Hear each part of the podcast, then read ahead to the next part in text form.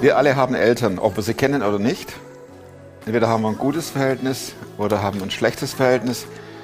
Mein Gast hatte ein Traumverhältnis zu seinen Eltern und plötzlich veränderte sich die Mama.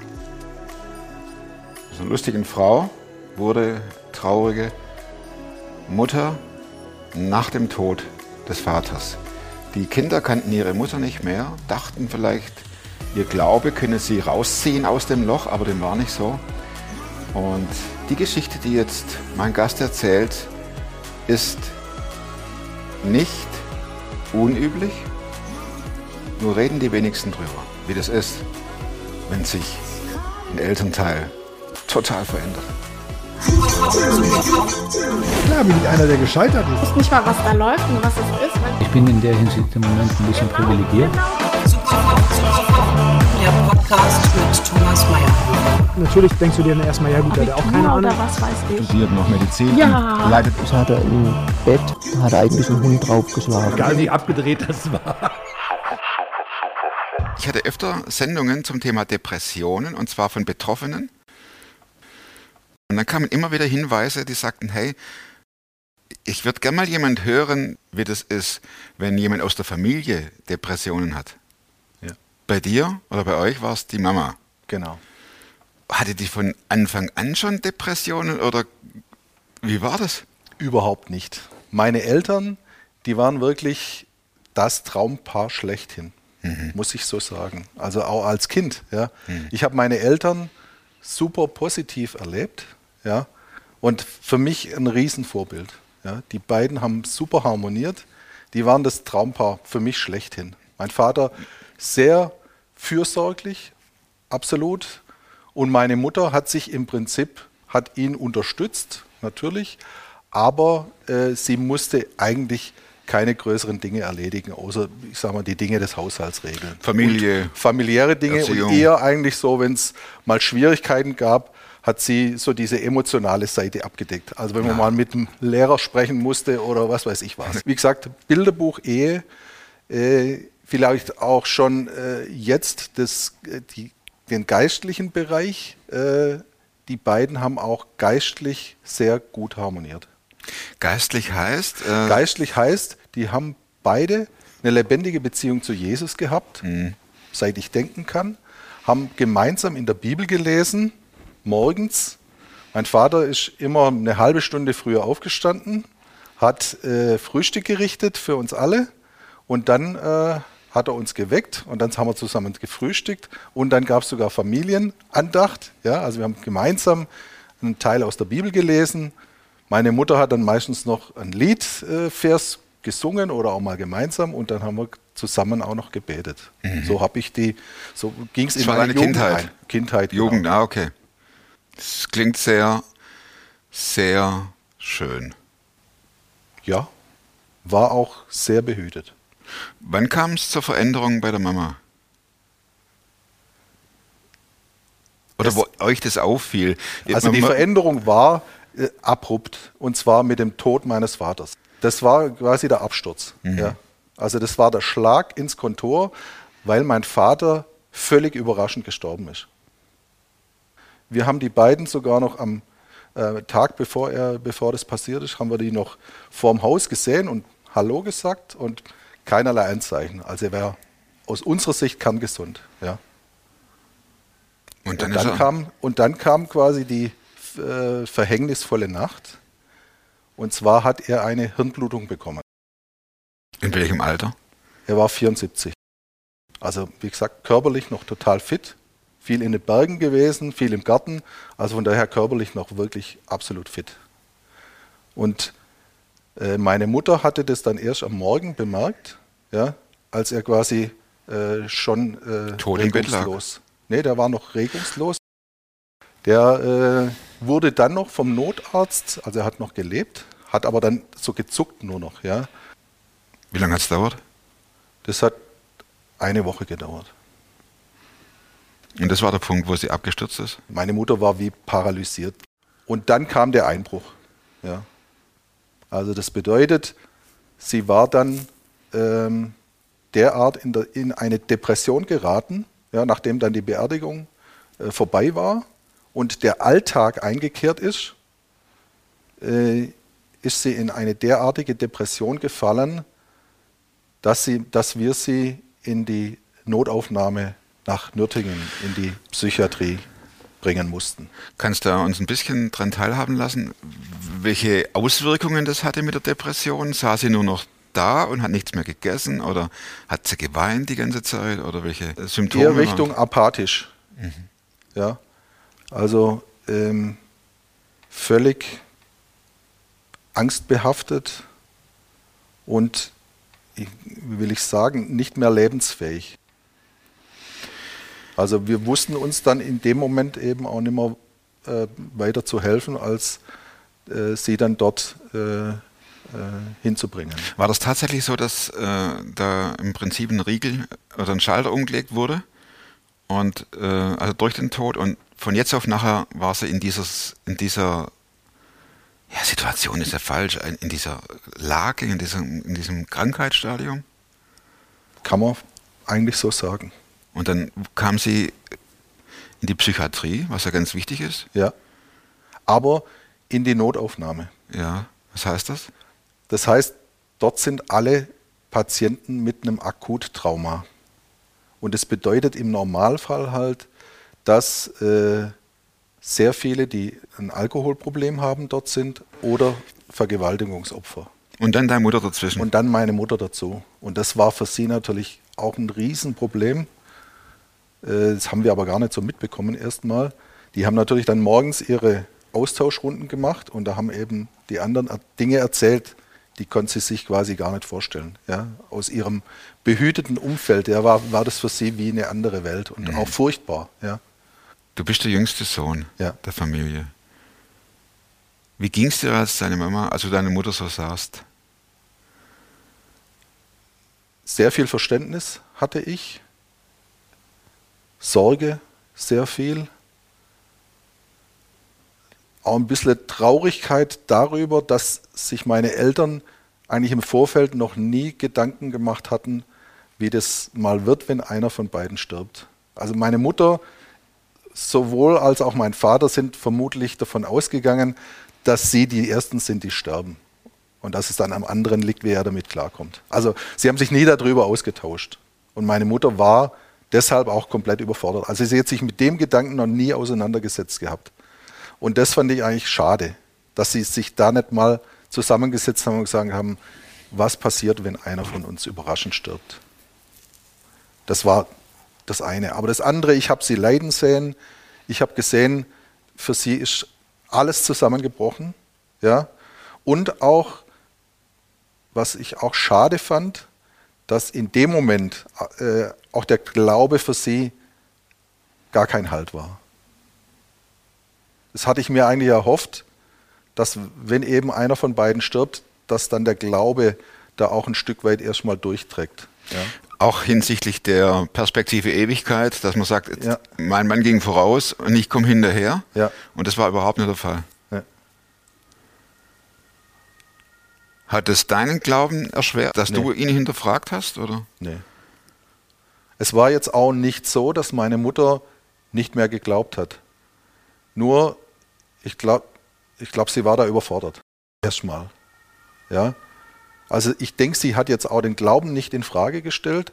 Sie hat auch nicht in Frage gestellt, dass Jesus ihr Retter und Heiland ist und, und mit ihr da irgendwie durchgeht. Ja?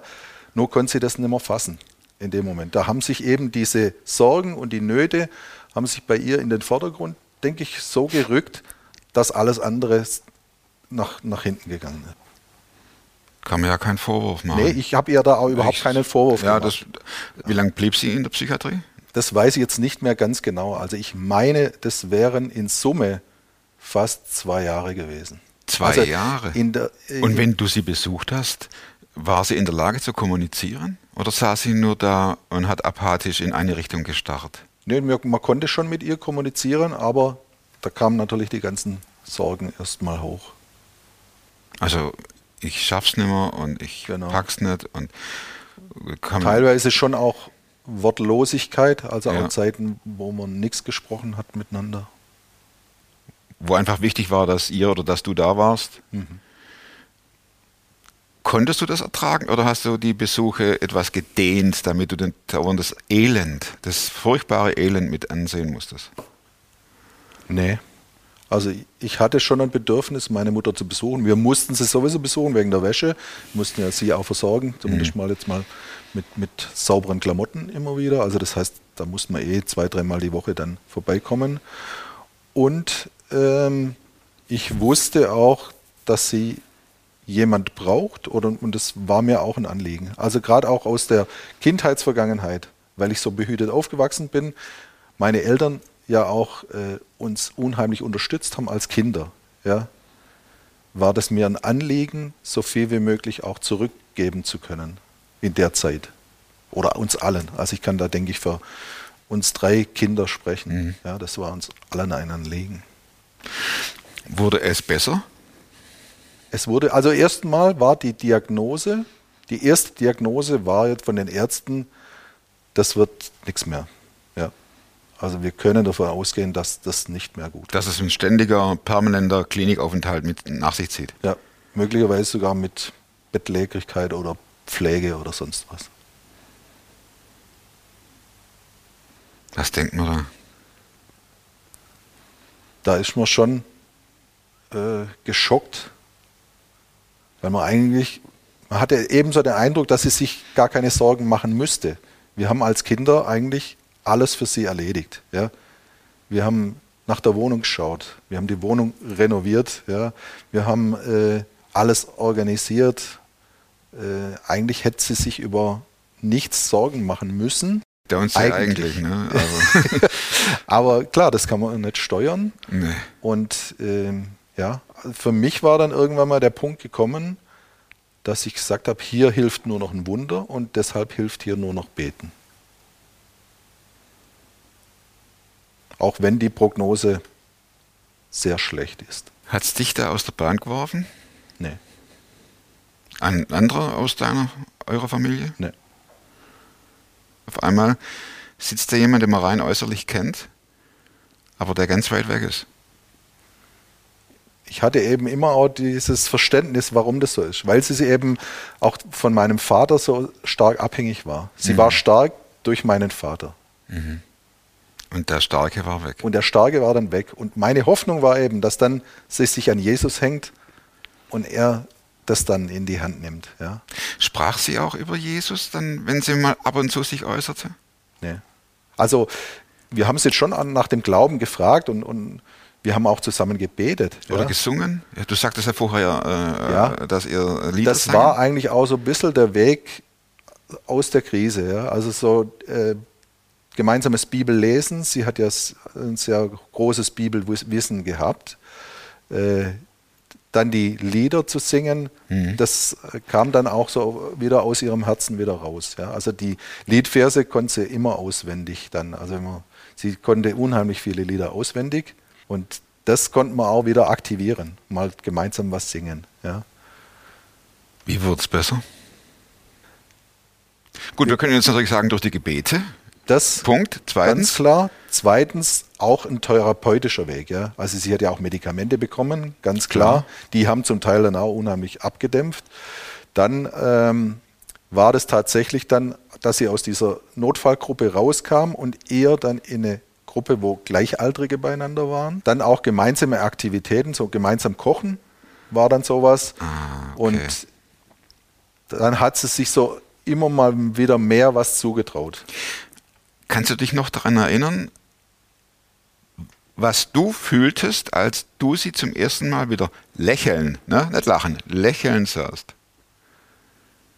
Ich hatte die Hoffnung, es wird wieder gut.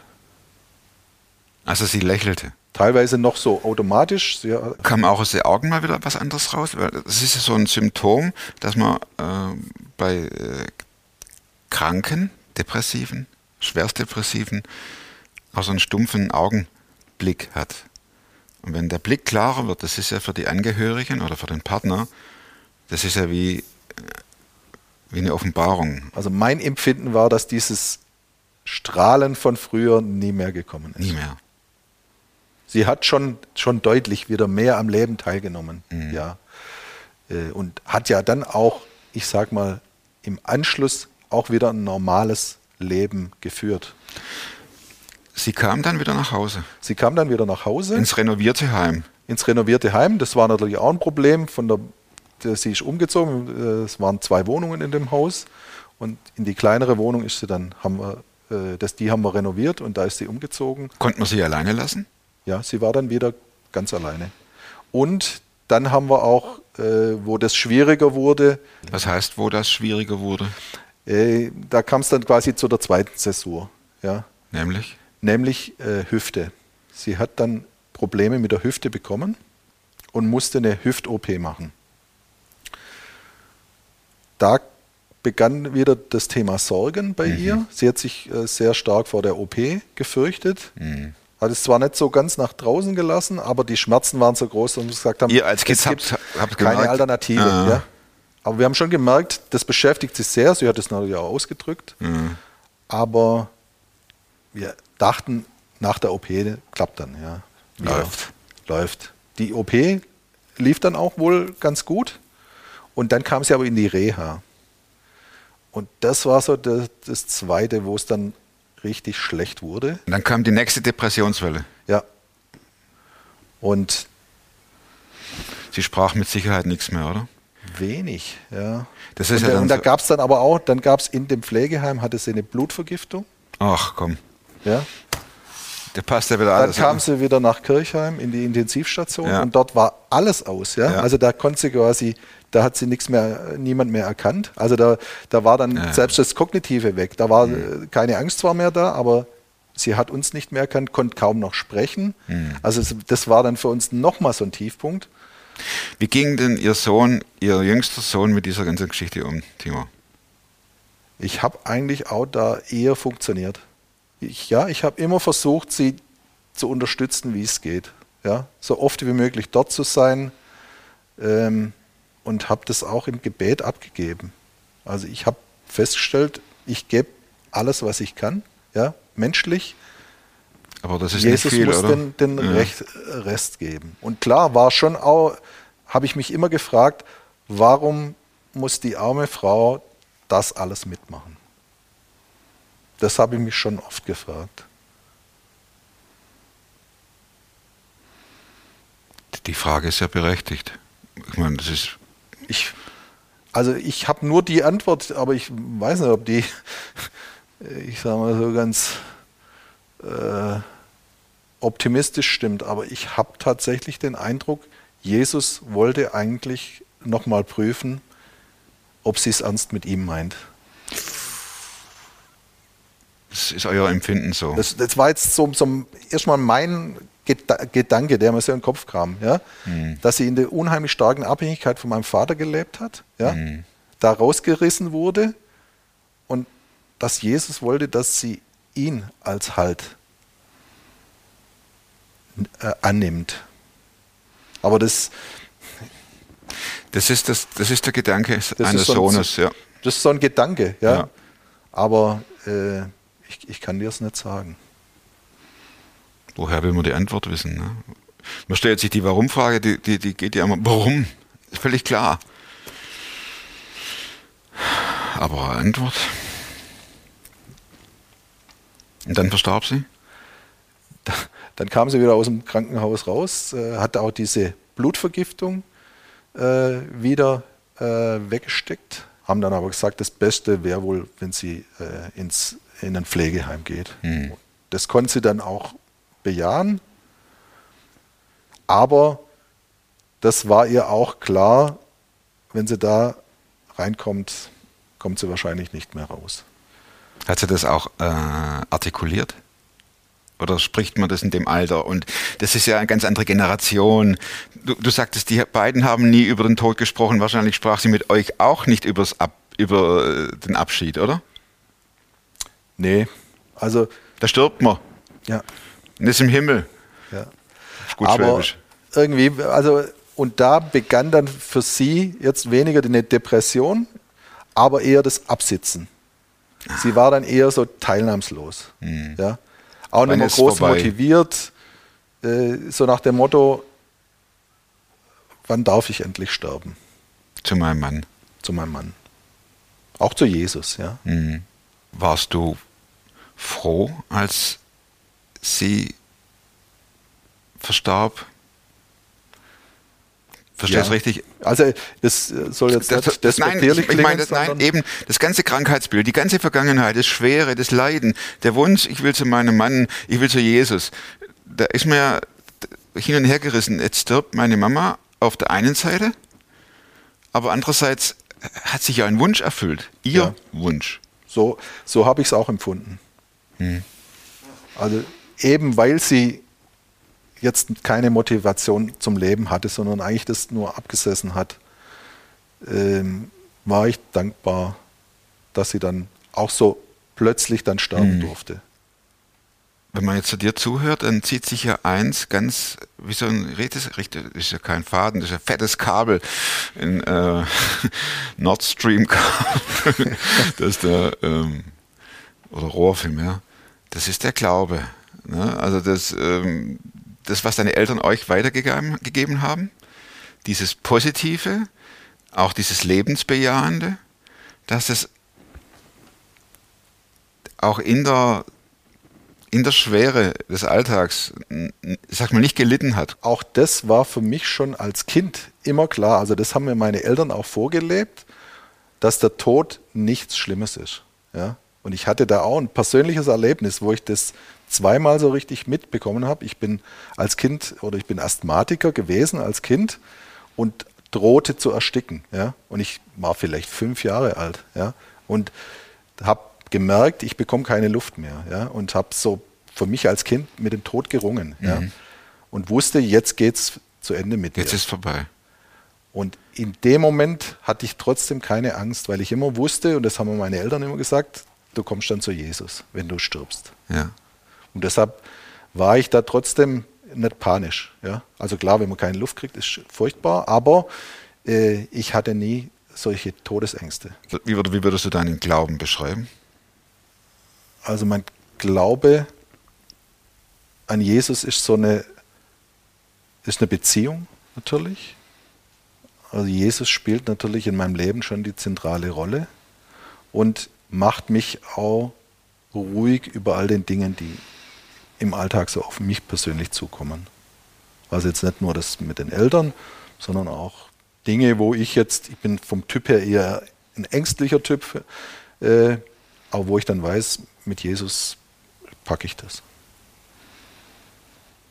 Gab es für dich persönlich auch Momente, wo du dachtest, es geht so, also außer dem Asthma meine ich jetzt, wo du dachtest, äh, beruflich oder familiär, ich hab's nicht in der Hand? Jesus, du musst eingreifen? Auch bei meinen Kindern. Also beide Kinder sind schwer asthmakrank und oder waren, ja. Und auch das, wenn, wenn du das dann als Außenstehender miterlebst, wie die Kinder keine Luft mehr kriegen oder wie das, wie das eng wird alles, ja, und wenn du mit deiner Therapie am Ende bist und es wird nicht so richtig besser. Also wenn du die Maximaldosis an dem gegeben hast, was man inhalieren darf, ja, um die Lunge wieder zu öffnen, und wenn das nicht ausgereicht hat und man die Sorge hat, das Kind stirbt jetzt, In deinen Armen. Das, das bringt einen schon an den Rand. Also das bringt auch zum Beten. Und auch, klar, man hat immer noch die Option, ins Krankenhaus zu gehen und die haben dann auch nochmal meistens irgendwas, äh, wo man das vielleicht schon wieder, oder wo man das dann auch wieder hinkriegt, ja. Aber in dem Moment ist sieht ja man nur das Kind. Genau. Ja. Und die Krankenhaus war für mich immer die letzte Option. Ja. Letzte Frage zu dem Thema. War das Verhalten deiner Eltern hinsichtlich des Glaubens und der Harmonie ein Vorbild? Und wird es praktiziert auch in eurer Familie jetzt? Absolut. Also meine Eltern, mein Vater ist mir ein Riesenvorbild. Auch meine Mutter. Aber mein Vater, der war schon einer, der sich, für den die, der alles für die Familie gegeben hat. Also der hat auch persönlich, ja, auch zurückgesteckt. Wir drei Kinder durften alle drei studieren, ja, obwohl wir es uns eigentlich nicht leisten konnten. Ja, meine Mutter hat extra dann noch gearbeitet, ja, gemeinsam, äh, damit wir drei studieren konnten. Und das, also, das finde ich schon Wahnsinn. Und äh, ich sag mal, den Glauben so auszuleben in der Familie, ja, wie es meine Eltern getan haben, das ist mir, denke ich, nicht so gut gelungen. Ja. Ich möchte schon auch natürlich so gemeinsam beten, auch zum Essen. Ich hätte, würde mir wünschen, eine Familienandacht. Das ließ sich bei uns irgendwie nicht realisieren. Vielleicht ist die Zeit auch vorbei, ich weiß es nicht. Aber ähm, da würde ich mir jetzt bei mir persönlich mehr wünschen. Vielen Dank, Timo. Sehr beeindruckend. Ich habe noch vier Schlussfragen, von denen du nichts weißt. Doch, ich weiß die, aber ich, ich habe mir eigentlich was aufgeschrieben. Ja, Nee, nicht aufgeschrieben. Ich wollte mir was aufschreiben, aber. Äh, fangen wir mal ganz langsam an mit dem Buch, das du vielleicht nicht nur einmal gelesen hast, sondern mehrmals. Gibt's das? Es gibt tatsächlich ein Buch äh, Oh, von Amazon. Wilfried Plock. Ähm, das heißt Jesus ist der Weg. Das, ich sage mal, das ist jetzt kein wahnsinnig dickes Buch, aber das beschreibt unheimlich gut, äh, warum man Jesus braucht. Jesus ist der Weg in Bücher. Unbekannt. Da steht mal ein Autor dabei, kann das sein? Doch, da steht doch Wilfried Block. Also ganz großes Netz ist das? Das ist es genau. Okay. Und das ist auch tatsächlich, das Buch hat mich selber gefesselt. Das habe ich dann zum zweiten Mal mit meinem Schwiegervater zusammen gelesen. Habe ich gesagt, das lesen wir mal zusammen. Und das ist das Buch, das ich, wenn ein Handwerker bei uns ins Haus kommt, jedem Versuch mitzugeben.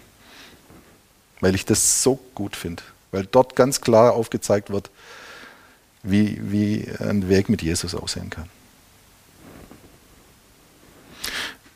Das wird, also das freut jeden Autor, wenn er sowas hört. Müssen wir ihm gerade mal hier einen Link schicken von dem, von dem Gespräch. Was heißt müsste? Das macht man, nicht? Die Dreckskonjunktive hier. Also kriegt der Blog oder wie der heißt, kriegt, äh, gucken wir mal, ob man den findet, dann kriegt er einen Link zu dem Film. Wozu? Frage 2, kannst du heute leichter Nein sagen als noch vor fünf Jahren? zu Anfragen in gemeindlichen Dingen, ob ich einen Dienst übernehmen kann. Dienst heißt predigen oder? Predigen oder Also wenn jetzt oder eine, eine, eine Gemeinde und sagt, Timo, du sprichst immer so gut, machst bei uns auch mal einen Predigtdienst so. genau. Dann sagst du? kann ich besser Nein sagen. Also früher war das für mich kaum denkbar. Moment, ich gucke kurz auf meinem Terminer, ist da alles frei noch? Ja, mache ich. Ja, also ich, ich sage schon auch zu, so ist es nicht. Aber wenn ich feststelle, ich habe zu viel, dann kann ich auch jetzt besser Nein sagen. Und jetzt bin ich gespannt, was du bei der dritten Frage äh, für eine Antwort bringst. Und zwar, wenn, äh, welche Überzeugungen, Verhaltensweisen oder Gewohnheiten, die du dir in den letzten fünf Jahren angeeignet hast, haben dein Leben verbessert. Äh, ob das jetzt fünf Jahre sind, weiß ich nicht. Also ich hatte mal äh, beruflich so, ein, so eine Fortbildung. Da ging es um Zeitmanagement oder sonst irgendwas. Ähm, und da war so eine zentrale Aussage, die hieß Eat the Frog. Ja? Und das bedeutet, das, was an, am unangenehmsten ist, zuerst machen. Ist denn Frosch? Ja, ist den Frosch. Also das Unangenehme, Äh, Ist von Essen? Ja, okay. Genau. Ähm, und, und das habe ich mir tatsächlich versucht anzueignen und das gelingt mir ganz gut. Dass ich jetzt zum Beispiel sage, Steuererklärung, da fangen wir direkt im Januar an.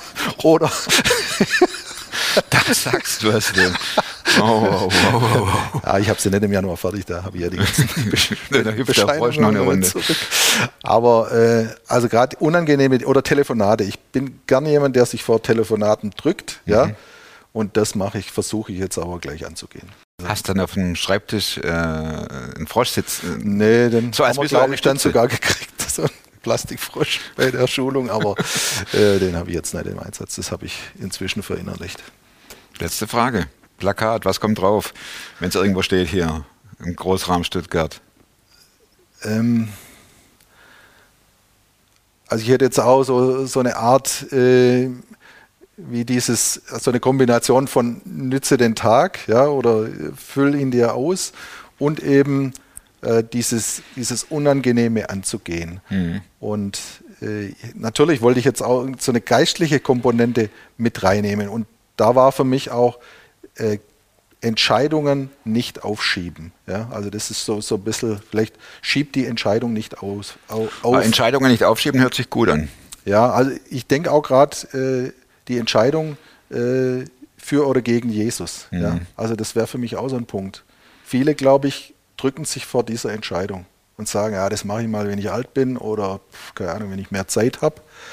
Und ich denke, das darf man nicht tun.